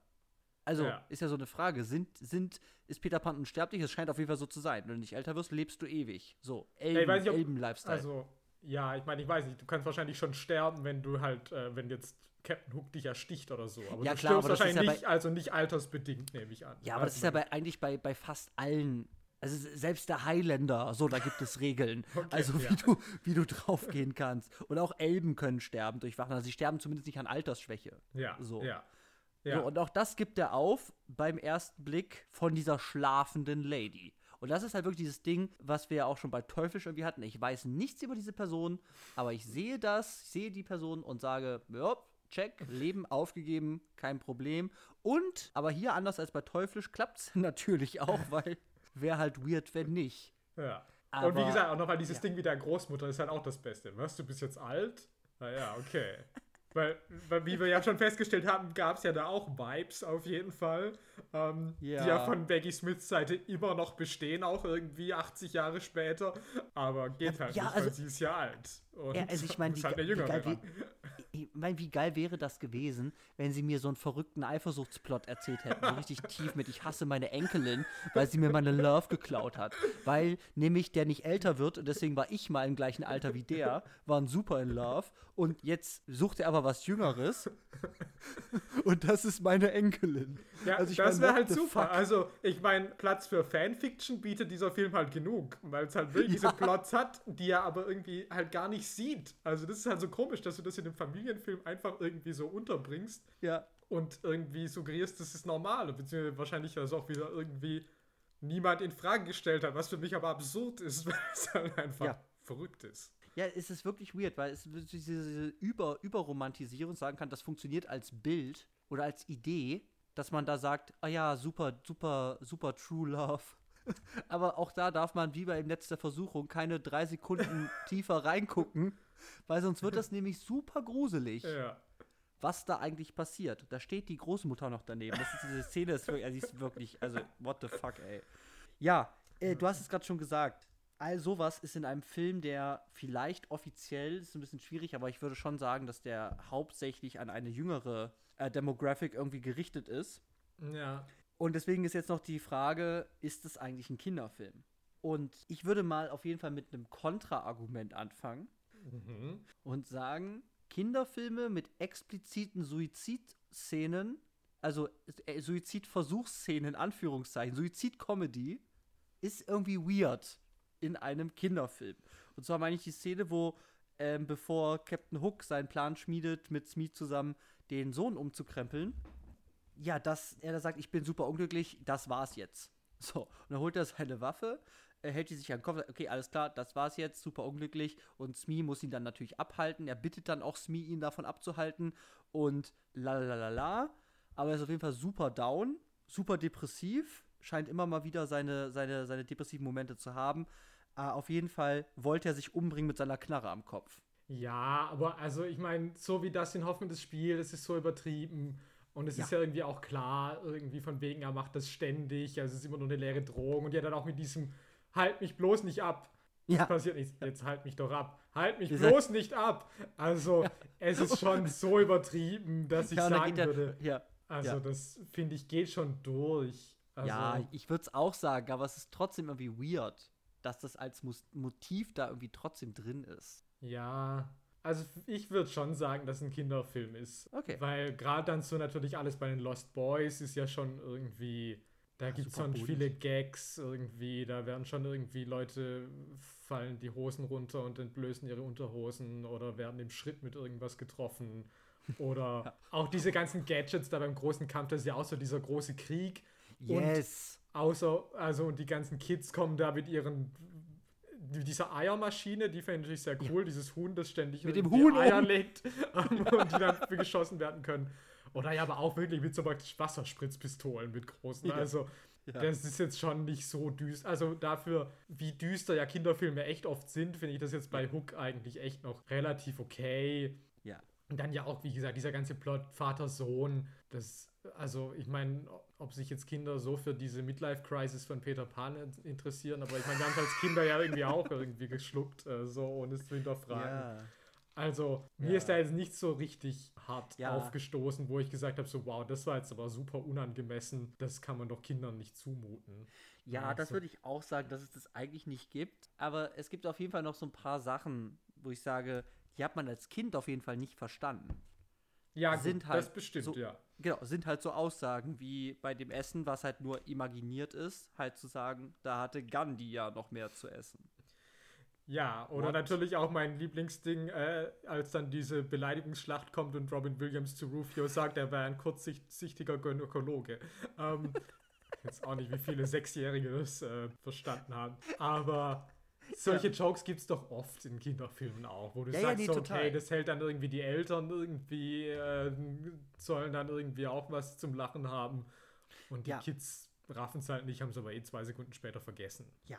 Also. Aber das finde ich halt, das finde ich halt wirklich auch immer so geil, wenn man dann wirklich nochmal so, so wirklich für Kinder gemachte Filme halt sieht, wie viele Elemente dann doch drin sind, weil sie wissen, da sind Erwachsene mit im Kino und wenn die das noch einigermaßen mögen, kaufen die auch noch die, die VHS damals oder halt DVD und gucken das mit ihren Kindern zusammen. Also halten das dadurch ja auch im äh, zu Hause jetzt rein aus, aus einer ökonomischen Sicht, aber natürlich auch, dann haben Erwachsene auch noch was davon. ja. So. Ja, das gibt es auf jeden Fall. Ich würde dir zustimmen, ich wollte es einfach nur noch mal sagen, weil es gibt halt schon so ein paar Momente. Ja, aber ich glaube, die findest du, glaube ich, echt in den meisten, also was weiß ich, wenn wir jetzt Mrs. Ja. Doubtfire angucken würden oder so, da gibt es das wahrscheinlich auch noch und nöcher. Ja, ja, klar. Klar, total. Also oft sind es ja auch in vielen Filmen ja auch viel, ganz viel so sexuelle Anspielungen, wo sich da jetzt, das hier jetzt bei Hook eigentlich schon, das ist eigentlich schon eher sehr brav, würde ich sagen. Ich würde Ja. aber vielleicht dann auch noch mal in dieser Hinsicht auf den Tod von Rufio ganz kurz eingehen, weil Bitte. Also nicht, dass ich das jetzt so, also ich fand es schon einiger, einigermaßen schockierend, aber ich meine, dass Leute in Kinderfilmen sterben, das passiert ja. Aber was ich halt schockierend fand, war dafür, dass Rufio ja schon irgendwie eigentlich ein sehr cooler Sympath, also sympathischer, aber irgendwie, Ja. er ist ja schon eine coole Figur irgendwie. Ja, ist er. Und dass dieser Tod von ihm ist aber auch wieder sowas. Also das dient nur dem, dass dann der Sohn von Peter Pan sagt, ach so, ja, ich hätte doch tatsächlich, ich habe ja Glück, so einen Dad zu haben, wenn sich sogar dieser tote Junge das gewünscht hätte. Mhm. Aber dann wird es halt nie wieder irgendwie aufgegriffen. Also Ja, dafür, keiner trauert. ja, also das fand ich so merkwürdig, dass von den ganzen Lost Boys da irgendwie nie jemand nochmal irgendwie ein Wort drüber verliert. Dafür, dass, also vor allem in diesem Film ja sonst wirklich auch niemand stirbt, außer ihm, Mhm. fand ich das irgendwie sehr seltsam, wie das wie damit umgegangen wurde. Ja, das ist natürlich auch wieder die, dieses, die, so grundsätzlich ja auch irgendwie so eine Diskrepanz von eben Gewalt ja auch irgendwie darstellen. Weil eben diese Kinder schießen halt mit Eiern Ja. und mit diesen Farbpistolen und so weiter. Und die Piraten kämpfen halt und auch, und auch Peter Pan mit einem Schwert. Und Rufio ja auch. Und eben, Rufio wird halt abgestochen. Und das ist irgendwie, und ich meine, da werden ja auch Piraten ständig irgendwie abgeknallt bei dem, bei dem, bei dem Baseballspiel, wo der eine ja. versucht, da eine Base zu klauen und so. Ist halt ein geiler Gag. Sorry, muss ich halt sagen. Ich meine, wie der da rumzappelt und dann versucht er so, da so schleichmäßig Baseball-Piraten da rumzulaufen. Also, das ist ja schon irgendwie so bizarr. Das, das finde ich ja auch gut. Ja, es hat halt auch irgendwie so ein ganz komisches Verhältnis zur, tatsächlich zur Gewaltdarstellung. Ja. Also, was heißt komisch, aber es ist schon so, ja klar, Leute werden erschossen, es gibt natürlich kein Blut oder so, das gibt es alles nicht. Aber ich meine, diese Piraten sind natürlich irgendwie super Gewalt. Also, also ich meine, was ist mit der Boo-Box? ja, aber ich meine, das sind halt Piraten und ich meine, Ja. wie gesagt, Kinderfilme sind ja auch traumatisierend. Guck dir König der Löwen an, weißt du? Also das Oha. meine ich eben. Also ich meine, und das meine ich halt, also es gibt ja wirklich dramatische Tod Todesfälle in Kinderfilmen noch und Ja. nöcher. Ja. Und dann hätte ich halt wirklich, als dieser Tod von Rufio kam, dachte ich, okay, das ist jetzt natürlich auch nicht, okay, hier wird jetzt ein random Statist, Piratenstatist beim Baseballspiel erschossen, sondern es ist eine Figur, die wir ja kennengelernt haben und die auf der Seite der Guten war. Und dass es dann aber so ist, so, ah, ganz kurz, ah, du stirbst jetzt, ah, Moment, ah, gut, okay. Das hat jetzt den Plot weitergeführt, okay, vergessen. Das Hm. fand ich für einen Kinderfilm tatsächlich irgendwie merkwürdig, weil ich sonst eigentlich denke, wenn Leute, wenn irgendwie Charaktere, die man kennt, sterben, dann ist es in der Regel auch irgendwie ein großes Ding. Ja, und es reiht sich ja schon noch wieder ein in, in, in, in das, was wir am Anfang gesagt haben, diese, dieses Konsequenzlose. Mhm. Oder dieses fehlende, diese fehlende Bedrohung, oder dass ich sage, irgendwie, okay, Rufio ist tot, jetzt, jetzt steht was auf dem Spiel, Peter Pan wird super wütend, jetzt sind die Stakes higher und so. Also, weißt du, solche Ja. Dinge, zu die du das ja irgendwie auch nutzen könntest, das passiert alles nicht. Nee, also das ist aber auch schon wieder die ganzen Stakes, dass ich halt auch gar nicht verstehe, warum kämpfen die Lost Boys denn eigentlich so richtig gegen die Piraten? Also das tun sie anscheinend eh immer irgendwie, aber, Ja, aber in diesem Film, also außer klar, sie helfen dann halt Peter Pan irgendwie, aber stimmt. Eigentlich ist für mich dieser ganze Krieg ist ja irgendwie so völlig, wer könnte jetzt machen, aber es scheint ja eh irgendwie mehr nur so aus Zeitvertreib für die Piraten zu sein, als jetzt, Ja. dass irgendjemand sagt, es geht denen um was. Also das finde ich alles irgendwie ein bisschen. Ja, ja. Also, ich meine, wenn die. Piraten sagen würden, okay, wir haben es halt irgendwie auf, auf irgendwie Lost Boys abgesehen, weil wir halt evil sind, okay. Aber ich krieg zumindest jetzt nichts mit. Ich sage, die Lost Boys sind in einer speziellen Bedrohungssituation, weiß ich nicht, die Piraten werden immer, immer, immer dreister und kommen immer mehr in deren ihr Gebiet und bald sind die Lost Boys vom Aussterben bedroht oder solche Dinge, weißt du? Da, Ja. kann- da, da sind wirklich irgendwie, da braut sich was an, sonst es scheint echt so Business as usual zu sein in Nimmerland. Ja. Ähm, ja, und das führt irgendwie dazu, dass halt irgendwie die Spannung so ein bisschen low bleibt tatsächlich an vielen Punkten, wo ich sagen würde, da hätte man irgendwie mehr mitmachen können. Muss man natürlich nicht, weil dann dadurch bleibt das irgendwie, ich weiß nicht, ob es dann flockiger bleibt, das bleibt auf jeden Fall dann konsequenzloser und weniger emotional involvierend. So. Ja. das kann ich auf Was jeden Fall vielleicht natürlich auch für die Kinderseelen vielleicht auch besser ist. Ja, weil man muss noch mal sagen, darum geht es heute nicht, aber ich meine, sorry, König der Löwen hat eine gesamte Generation äh, seelisch vernarbt. Also ich meine, das hat halt wirklich traumatisiert. Das war, das ist ein, das ist ein großer Film meiner Kindheit, aber ich meine, what the fuck, ey, das kannst du halt Kindern nicht antun. Das, was du da gemacht hast. Aber Sorry, das macht doch Disney ständig. Bambis Ja, Mutter. ja, ja, es, Also, es ist halt wirklich true, ja. Das sind wirklich Kapp Sadisten. und Kappa, also sorry. Also es Oh gibt so Gott. viele Beispiele, wo man halt sage, ja, okay, also da wird halt ordentlich äh, in die Vollen gegriffen, was das angeht. Hey, was, was ich bei Schneewittchens Tod äh, äh, geheult habe äh, im Kindergarten noch damals. Ey. Ja, okay. Äh, haben wir geklärt. Ja. Alle, die bei Disney arbeiten, sind mindestens Sadisten. So. Check. So, und damit sind wir, finde ich, am Ende angekommen von Ja. unserer brandneuen Kategorie Filme unserer Kindheit und unseren Observationen zu Hook von Steven Spielberg.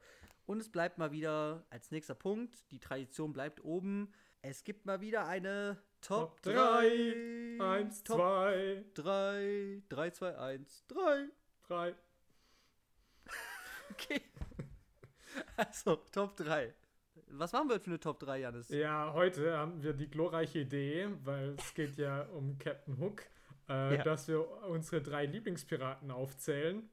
Und ich kann schon sagen, also bei mir ist es halt die Liste aus der Hölle, weil ich habe halt eigentlich nichts gefunden. Also Ja. Piratenfilme scheinen echt nicht mein Genre zu sein. Das habe ich jetzt echt nochmal bemerkt, weil ich Hm. habe eigentlich nichts gesehen, wo es Piraten gibt. Okay. Äh, Ich bin total gespannt, deswegen noch mehr, tatsächlich, was du jetzt genommen hast. Ja, Ähm. also ja, aber fang du doch mal mit einer 3 an. Oh Gott. Ich mache ein Honorable Mention, Mhm.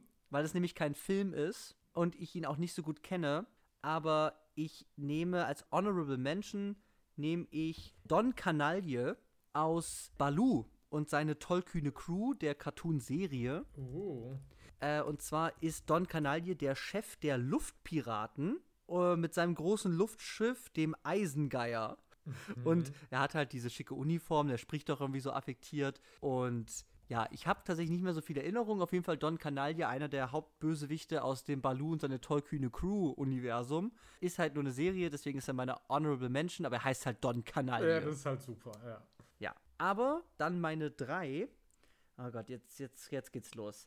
Okay, ja, komm, ich bleib, mal, ich bleib mal klassisch, aber auch nicht klassisch. Ich nehme aus Fluch der Karibik nicht Jack Sparrow, denn der eigentliche, der beste Pirat in dem Fluch der Karibik-Film ist Captain Barbossa, gespielt von Jeffrey Rush. Mhm. Und den liebe ich halt, weil ich vielleicht auch, also partiell Jeffrey Rush auf jeden Fall liebe. Ja, keine Ahnung, ich finde den einfach super. Also der ist halt irgendwie höflich, charmant, der ist natürlich auch super evil. Der ist ja dann auch noch auf der guten Seite in 2 und 3. Und in 2 zum Beispiel gibt es halt dieses riesige, wer hat den größeren Lümmel-Duell mit Jack Sparrow. Und ich kann es gar nicht sagen, woran es liegt, aber ich finde ihn halt super. Er sieht super aus, er spielt das super, tolles Kostüm, aber er ist trotzdem auch super evil. Ich, ich mag Captain Barbossa. Das ist meine drei. Mhm. So, auf Platz 3 habe ich halt hart gecheatet, weil Ja. ähm, ich das nicht gesehen habe. Und ich habe deswegen Gina Davis in die Piratenbraut auf Platz 3, weil das ist ja mein Podcast und ich mache, was ich will. Ja, Ähm, bitte. Und solange ich das nicht gesehen habe, habe ich keinen Grund zu glauben, dass sie diesen Platz auf Platz 3 nicht verdient hat. Ja. Und ja, wenn ich das nicht mache und ich was nehmen müsste, was ich gesehen habe, dann müsste ich jetzt wahrscheinlich halt Captain Jack Sparrow nehmen und darauf habe ich halt keinen Bock, weil ich eigentlich ja. das nicht möchte. Und deswegen Gina Davis in, wie auch immer diese Figur dann heißt, aber jedenfalls in Die Piratenbraut ungesehen. Ja. Ja, da kann, kann gar nichts schief gehen. ähm, ich nehme auf. Oh Gott, das, oh Gott, das wird ganz schlimm. Ich glaube, ich werde mich noch in Teufels Küche bringen, Janis. Ich nehme auf der 2 Captain Long John Silver. Mhm. Nicht aus der Schatzinsel, nicht aus dem Muppet Schatzinsel-Film, sondern aus Der Schatzplanet. Uh, okay. Ein Disney-Film, der das Ganze in einen, äh, der die Schatzinsel von Robert Louis Stevenson in ein futuristisches äh, Sci-Fi-Setting versetzt. Und Captain ähm, John Silver ist hier ein etwas, etwas dicklicher Cyborg-Captain mit halt einem mechanischen Bein und der hat auch so ein, so, ein, so, ein, so ein motorisches Auge und so. Also der ist auf jeden Fall cyborgig unterwegs, hat eine ganze Menge Features und ich glaube, ich finde tatsächlich, ich habe den Roman nicht gesehen, ich bin auch mit der Schatzinsel nicht so vertraut, aber ich muss sagen, in diesem Film auf jeden Fall ist dieses Verhältnis zwischen dem Jungen und, und, und dem Captain, weil der Captain verarscht ihn ja eigentlich, ist eigentlich der Böse, aber er entwickelt halt so Vatergefühle für ihn und ist halt schon auch auf seiner Seite und riskiert dann auch sein Leben für ihn und so weiter. Und das ist eine für so einen für so einen Animationskinderfilm eine recht komplexe Figur, die ich sehr sehr spannend finde und er ist halt ein Cyborg Space Pirat. Deswegen nehme ich Captain Long John Silver aus dem Schatzplaneten. Okay. Auf Platz 2 habe ich, und naja, schäme ich mich auch dafür, Davy Jones aus Fluch der Karibik 2 oder was. Weil, ich meine, der sieht halt gut aus, weil der hat halt diesen Oktopus-Tentakelbart. Also, äh, gespielt von Bill Nye und Yes. ähm, ja, ich habe keine Ahnung, ich bin kein Er hat großer kein Fan der Herz. Fluch der Karibik-Filme. Ich weiß eigentlich gar nicht so viel darüber, aber zumindest optisch finde ich den halt super ansprechend. Der hat kein Herz. Das finde ich auch gut, ja. Sein Herz ist in der Box. Dead Man's Chest. Ah. Hallo. Ja, finde ich eine gute Wahl. Ich mag Davy Jones auch sehr gerne. Ja. Da komme ich jetzt zu meiner Eins. Mhm. Okay. Meine Nummer eins ist der Pirat Abduwali Muse. Ich glaube, ich weiß, wo das hingeht. gespielt von der Barkat Abdi in Captain Phillips. Mhm. Er ist der somalische, also er ist der Anführer der ähm, somalischen Piratengang, die das Containerschiff von Captain Phillips überfällt. Und ich weiß gar nicht, ob ich ihn so als Piraten, also ich meine, er ist natürlich auch in einer schwierigen Situation, weil es wird halt schon noch so ein bisschen beleuchtet, dass die das halt auch nicht freiwillig machen. Also, oder zum Spaß, sagen wir mal. Und er ist aber halt ein sehr, sehr bedrohlicher Typ tatsächlich, mit dem du aber auch reden kannst, aber der halt auch in so einer Situation ist, von wenn du ein Geiselnehmer bist, bist du natürlich ne, der, bist der Bösewicht, ganz klar. Aber du bist auch in einer Drucksituation und musst halt auch viel handeln. Und für mich ist aber der Grund tatsächlich ist, dass ich diese Performance damals so unglaublich krass fand, als ich das gesehen habe. Also, ich habe da keinen Schauspieler gesehen. Ich fand das einfach unglaublich gut gespielt, unglaublich bedrohlich mit unglaublich vielen kleinen Nuancen und sehr, sehr glaubhaft. Und deswegen, ich mag diesen Film ja immer noch sehr gerne. Ich weiß nicht, ob das der beste Film ist, aber ich mag auch diesen Piraten. Ich mag, wie er gespielt ist. Deswegen ähm, Abduwali Muse bei mir aus Captain Phillips auf der 1. Mhm. Ja, jetzt halt eine Eins. Ich bin Jetzt- gerade gar nicht mehr so sicher, ob das Piraten sind, aber ich glaube schon. Also es wären die Geisterpiraten aus The Fog, Nebel des Grauens. Das sind Piraten. ja, das sind schon Piraten, oder? Ja. Das sind Piraten. ich war gerade nicht mehr sicher, ob das nur Seemänner sind, also Seemänner, Zombies, was auch immer. Geister, Seemänner sind automatisch Ja, Piraten. okay. Ich würde die Regel jetzt mal aufstellen. Okay, alles klar. Dann kann ich das ja guten Gewissens nehmen. Einfach weil ich es bis heute eigentlich so bescheuert finde, dass The Fog, dachte ich immer, dass The Fog wirklich der. Also ich meine, die sind ja im Fog, klar, aber Ja. eigentlich sind, sind die dann doch halt auch sehr physisch manifestiert. Ja. Und ich dachte eigentlich, es wäre mehr so, dass der, der Dunst selber irgendwie der Antagonist Mhm. ist, aber dass das dann doch diese Piraten sind, die Ja. da im Dunst sind. Naja, ich finde die jedenfalls gut, auch wenn sie auch super albern sind. Ich will, ich, also ich will nur noch mal ganz kurz sagen, die, die also ich meine, selbst wenn das keine, also wenn das keine Piraten wären, ja, Ja. dann wäre das halt super weird, weil zu sagen, in dem Nebel ist eine Geistercrew von so einem Kreuzfahrtschiff, also sind so Animatoren und so weiter. Jo- Jongleure, Jongleurinnen und so weiter sind da dabei. Aber die sind jetzt, weil sie Geister sind, super evil und terrorisieren diese Stadt. Also ich meine, wie geil wäre das denn? Ich habe die Backstory nicht mehr im Kopf. Da gibt es bestimmt eine, die auch irgendwie ausgeführt wird dafür. Aber ich glaube, ich glaube, das war eben auch, also als Kind, ich habe das als Kind ja nicht gesehen, aber es war ein Film, der irgendwie stattgefunden hat äh, bei meiner Familie. Und ich glaube, das war eben so das große Ding, gesagt, was, was ist denn in dem Nebel? Und wenn man das dann weiß, dass man so den, den Blick dahinter hat, dann sind das Geisterpiraten. Ja, ich glaube okay. schon, dass das true ist. Ja, okay. Ja. ja. Das ist das auf jeden Fall sind das meine Lieblingspiraten der Filmgeschichte anscheinend. Und von, de von, de von denen du nicht, also von denen du einen gesehen hast. Und das sind auch noch mehrere. Ich habe ja, ich habe ja drauf Nein, ich habe also, ich hab den zweiten Fluch der Karibik mit David Jones habe ich schon mal gesehen. okay, Aber boah, keine Ahnung. Also Mea culpa. Ja, bitte. so. Ja, ich will noch ganz kurz sagen, ich habe ja die ganze Zeit darauf gehofft, dass du, ich habe vergessen, wie sie, wie sie heißen, aber die aus dem, aus dem fünften Element, diese Räuber-Aliens, die für Gary Oldman arbeiten, die mhm. sind natürlich technisch gesehen keine Piraten, aber sie könnten schon als so Alien-Space-Piraten durchgehen. Ich mhm. hatte ja irgendwie erwartet, dass du da in die Richtung gehst. Vielleicht hätte ich aber. auch einfach den Marsianer Matt Damon als Space-Piraten nennen sollen. Oh Gott, ja, stimmt. Mark Watney, Space Pirate. Naja. Es ist Keine so. Referenzen mehr. Das ist, liegt in der Vergangenheit. Wir reden da nicht mehr ja. drüber.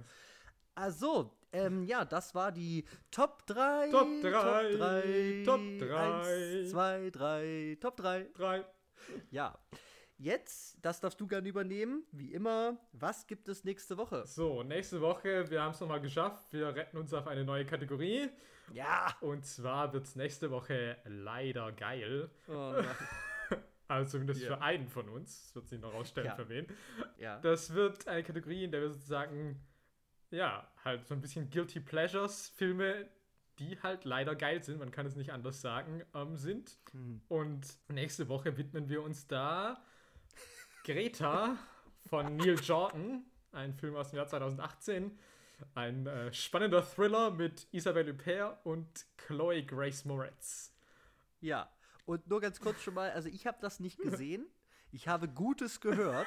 denn, denn wie du das sagst, also Teil der, also es ist, ja, genau, also es geht auf jeden Fall um Guilty Pleasure, aber auf jeden Fall muss einer muss diese Guilty Pleasures haben und der bringt ihn dann mit rein hier in die Sendung und zwingt den anderen dazu, das zu gucken. Und das ist jetzt eben dein Tipp. Mhm. Und ich freue mich aber drauf, weil ich ihn schon lange sehen will, seitdem du ihn gesehen hast und ihn so magst. Und deswegen bin sehr gespannt, wo das hingeht. Ich habe keine Ahnung, was das wird. Wirklich, ich bin ich total blank. Ich freue mich total drauf, das endlich gucken zu dürfen und mit dir nächste Woche drüber zu reden. Yes, ich freue mich auch. Ja, in diesem Sinne, wie immer, vielen Dank fürs Zuhören. Ja, macht's danke gut sehr. und bis zum nächsten Mal bei Wer schaut Sachen. Sachen.